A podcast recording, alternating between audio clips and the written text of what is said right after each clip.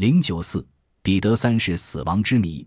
彼得三世的母亲是彼得大帝在打败瑞典后，为了获得整个波罗的海的海域控制权而实施的外交政策中的献身者。当时，波罗的海沿岸最大的国家是德国，彼得就把自己的一个女儿嫁给了德国的一个亲王。伊丽莎白登基后，因膝下无子，就将胞妹的儿子彼得三世过继到自己门下。彼得三世从小生活在德国。是普鲁士军事制度和德国文化的狂热崇拜者，对俄国没有丝毫的感情。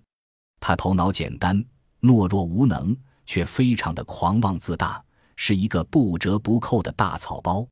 由于对德国的特殊热爱，在未来皇后的人选上，他挑选了一个德国小公主作为自己的未婚妻。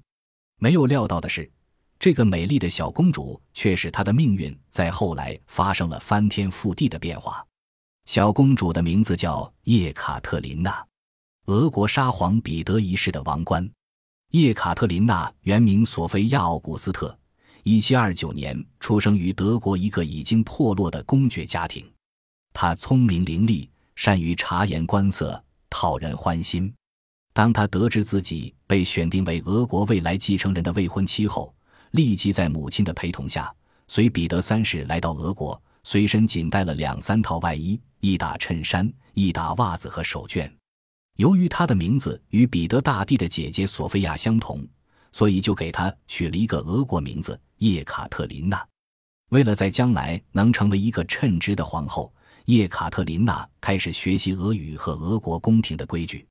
凭着聪颖和勤奋，她很快就学会了俄语。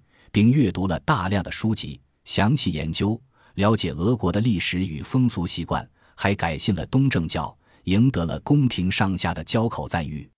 据说，当他在弥撒活动中用标准的俄语虔诚地朗诵东正教誓言时，竟使在场的大主教和众教徒都感动得流下了眼泪。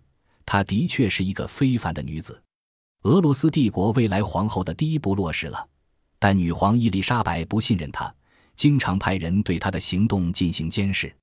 叶卡特琳娜虽然对此心怀芥蒂，但却从不表露出来，反而更加勤奋地读书和学习治国之道，更加殷勤地侍奉女皇，同时不放过任何的机会，周旋于宫上下，在政界与军队中扶植与培养自己的势力。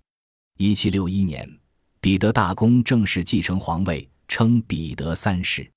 当时的俄国由于政局长期动乱，社会各界人心思定，但彼得三世治国无章，想起什么是什么，随意的更改俄国现行的制度与法令，尤其是他采取的一系列改善下层人民生活的措施，触及和损害了贵族与教会的利益，引起他们的强烈不满，遭到了大地主和大贵族的反对，在外交关系上。彼得三世则草率地与德意志签订了停火协议，使得俄国许多到手的利益付之东流，也引起政界和军界的强烈反对。尤其是在伊丽莎白的国葬日中，彼得三世的表现更是令世人不满。他不仅不显得悲伤，反而一副无所事事的样子，更公开对葬礼所进行的仪式表示蔑视。叶卡特琳娜却一副母仪天下的样子。